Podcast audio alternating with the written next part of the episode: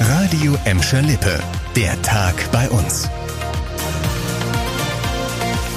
Mit Nadine Wohnengel. Hallo zusammen.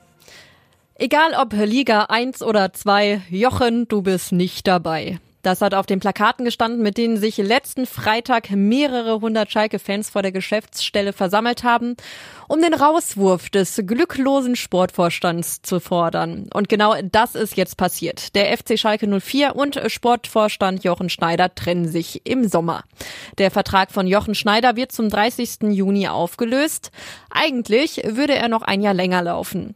Bis ein Nachfolger gefunden wurde, bleibt Jochen Schneider aber noch im Amt. Der Aufsichtsrat ist sich einig, dass grundlegende Veränderungen im sportlichen Bereich notwendig sind, um den FC Schalke 04 aus der Krise und in eine erfolgreichere Zukunft zu führen, heißt es.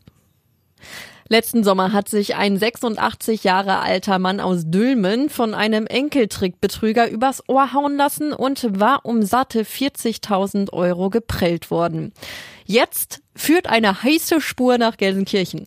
Und das war passiert. Ein vermeintlicher Enkel hatte dem Senior am Telefon erzählt, sein Porsche sei kaputt und eine Mitarbeiterin der Werkstatt sei rein zufällig in der Nähe und äh, könne das Geld für die Reparatur abholen. Auf diese dreiste Masche ist der 86-Jährige leider reingefallen. Er hat die Kohle eingepackt und einer Frau an einem öffentlichen Platz in Dülmen übergeben. Der Fall hat es bis in die Fernsehsendung Aktenzeichen XY geschafft. Nach der Ausstrahlung stellte sich heraus, dass die vermeintliche Werkstattmitarbeiterin mit einem Taxi von Gelsenkirchen aus zur Geldübergabe und wieder zurückgefahren war. Die Staatsanwaltschaft hat jetzt Fahndungsfotos der Frau freigegeben. Die findet ihr auf radioemscherlippe.de.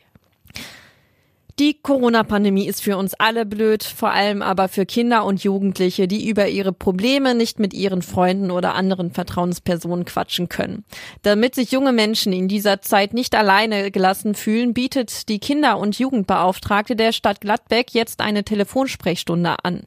Dort können Kinder und Jugendliche über ihre Probleme reden und bekommen bei Bedarf weitere Hilfsangebote. Die Sprechstunde findet immer montags von 14 bis 16 Uhr statt.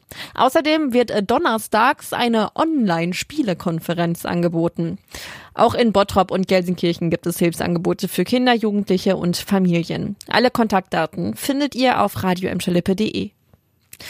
Der Umwelt zuliebe sollten wir das Auto lieber stehen lassen und mit dem Rad oder mit Bus und Bahn fahren scheinen noch nicht alle überzeugt von zu sein. Von einer Verkehrswende ist in Gladbeck, Bottrop und Gelsenkirchen auf jeden Fall noch nicht viel zu spüren. Eher im Gegenteil.